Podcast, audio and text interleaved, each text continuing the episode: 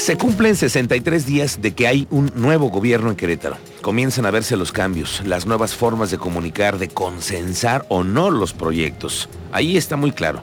En otros gobiernos hubieran hecho, hubieran dicho sí al segundo piso, por ejemplo, en 5 de febrero, y se hubiera construido sin preguntarle a los ciudadanos. Aquí no. En base a consultas, en encuestas, en sondeos, se supo que la gente se opone a una nueva vialidad cuando lo que se requiere es movilidad para tanta gente que ocupa el transporte público. En fin, le digo que estamos viendo los primeros cambios de las nuevas formas en las que se lleva este gobierno.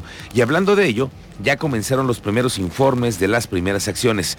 Este es el informe de la Secretaría de Seguridad Ciudadana, que se están reportando que desde que llegaron, el primero de octubre, han ido 851 operativos preventivos viales y en los límites del Estado, que se han permitido la puerta a disposición de 308 personas ante la Fiscalía General como probables responsables de la comisión de algún delito y entre ellos, escuche usted, 20 han sido por portación de arma de fuego y por eso han sido remitidos. Así la policía está informando sobre esos números, parte de estas primeras acciones. Por cierto que la Policía Municipal de Corregidora mantiene operativos en las zonas limítrofes con Guanajuato, particularmente por la estancia, por lo que se ha dado en los últimos días. Teniente Mérida, te saludo, muy buenas tardes. Muy buenas tardes, Miguel Ángel. En efecto, Corregidora mantiene presencia en la zona limítrofe con la estancia por los hechos violentos en días anteriores. Ayer también hubo un hecho violento donde mataron a una persona con arma de fuego cerca de una primaria es que la Policía Municipal de Corregidora mantiene operativos constantes en estas zonas limítrofes con Guanajuato, particularmente en la zona de la estancia. Es que, como te refería, hace algunos días se registró el asesinato de tres personas al exterior de una tienda de conveniencia y apenas el pasado miércoles un sujeto más fue acribillado cerca de la escuela.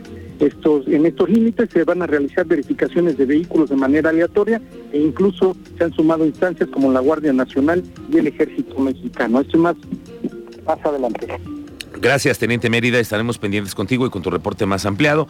Y ante la situación de violencia que se vive en otros estados del país, la Secretaría de Seguridad Ciudadana anunció que se reforzará las zonas limítrofes del estado con tecnología. El titular de esa dependencia, Miguel Ángel Contreras, aseguró que existe una nueva instrucción para modernizar y tener mejor vigiladas las fronteras del Estado. Esto fue lo que dijo.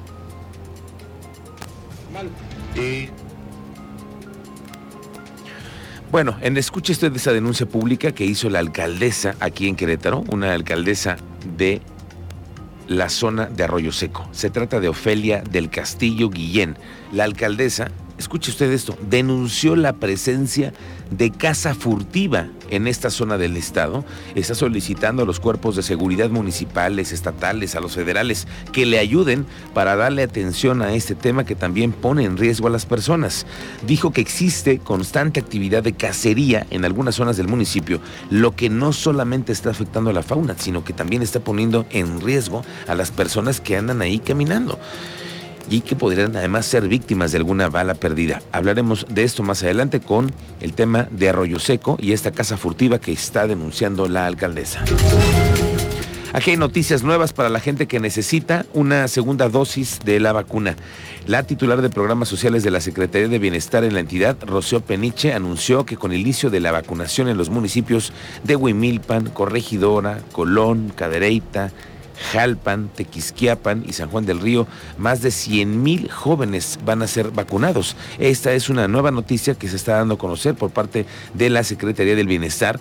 Con este hecho, bueno, pues hay muchos municipios nuevos, que es el caso de Huimilpan, Corregidora, Colón, Cadereyta, Jalpan, Tequisquiapan y San Juan del Río. Son más de 100 mil jóvenes los que vienen a un proceso de vacunación, según lo que ha reportado la Secretaría del Bienestar, que también eh, es importante que usted en la página de internet pueda usted eh, buscar las opciones que tienen ellos en la calendarización de las próximas jornadas de vacunación. Bueno, en el marco del tercer año de gobierno de la cuarta transformación, se espera la visita a Querétaro de un cuadro morenista muy importante o al menos muy representativo, yo diría. Mañana viernes, la delegada del Comité Ejecutivo Nacional de ese partido, Dolores Padierna, va a tener una reunión con militantes en Querétaro y es interesante la llegada de Padierna a Querétaro porque por lo menos, lo vimos en las pasadas elecciones, ni siquiera metió las manos y es que no cuentan con la misma fuerza política como en otros puntos del país. Esa es la realidad. Morena aquí en Querétaro casi no pinta. Y tiene sentido porque, de acuerdo con lo que dice Consulta Mitowski y Roy Campos, es que Querétaro es el estado donde tiene la menor aprobación el presidente de la República y además con menos representatividad y tampoco cuadros que están generando la oposición. Padierna viene mañana, viene a conocer al desgastado, creo yo, y dividido grupo de Morena en Querétaro. Y por cierto que como parte de los tres años del gobierno del presidente López Obrador, aquí los pocos priistas que quedan también reclamaron. Abigail Arredondo, la presidenta del PRI en Querétaro, lamentó que al presidente y a su partido no le importe dar apoyos a los pequeños productores para reactivar su economía o a los pequeños negocios que, después de la pandemia, siguen afectados por la crisis económica y por el contrario, dijo, le dio más presupuesto a Pemex y a la Comisión Federal de Electricidad. Pues resulta que la industria automotriz en México no da señales de recuperación luego de que el INEGI diera a conocer el avance de las ventas al público en el mercado interno al mes de noviembre del 2021. De acuerdo con los registros administrativos de la industria automotriz de vehículos ligeros en México, para el mes de noviembre del presente año, el sector registrará por quinto año consecutivo una contracción. Según lo revelado por el INEGI respecto al 2016, que fue el último año en el que se registró un periodo con crecimiento en las ventas de autos ligeros, el mercado registra una contracción nada más del 46.48%. La industria automotriz en México definitivamente no se recupera. Bueno, lo decíamos hace un rato, por unanimidad, a diferencia del año pasado, el Consejo de Representantes de la Comisión Nacional de los Salarios Mínimos, la CONSAMI, que está integrada por trabajadores, por patrones y también el gobierno, determinaron incrementar 22% el salario mínimo a partir de enero del 2022, lo que beneficiará a 6 millones de personas en este país. Una cifra nunca antes vista. El salario mínimo en el país quedará en 172 pesos con la excepción de la zona libre de la frontera, en donde es de 260.34 pesos. El aumento así quedó. Este es el salario mínimo que ya tenemos. Y este mega aumento al salario mínimo del 22% generará movimientos en el consumo y apoyo también a quienes perciben salarios cercanos. El presidente de la Canaco, Fabián Camacho, dijo que a nivel local más del 80% de los socios tiene salarios por encima del mínimo.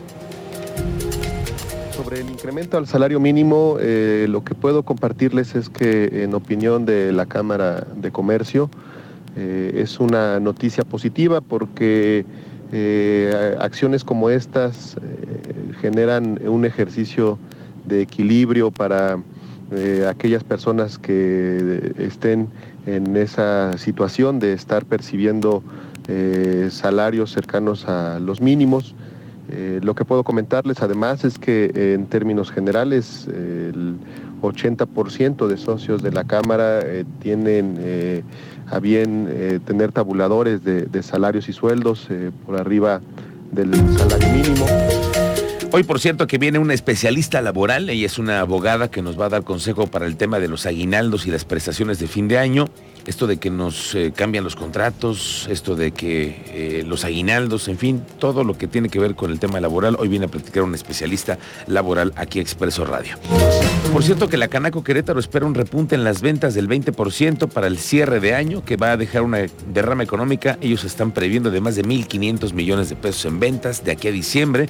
La apertura del escenario A y este flujo de efectivo en diciembre va a beneficiar a toda la clase de los eh, comerciantes en tema de ropa, calzado, regalos y sobre todo el tema de la gastronomía. Hoy se informó que de acuerdo a la casa encuestadora Massive Caller, Luis Bernardo Nava, el alcalde en tu calle, es el alcalde que tiene mayor aprobación en el país, según un corte de 30 de noviembre. El presidente municipal ostenta el primer lugar con el 64.7% de aprobación. Esas son las cifras que tiene esta casa encuestadora. Le sigue Manolo Jiménez de Saltillo y con 63% y en tercer lugar, una mujer que es María Geraldine Ponce, que es la alcaldesa de Tepic. Así que el alcalde en tu calle está celebrando su primer lugar.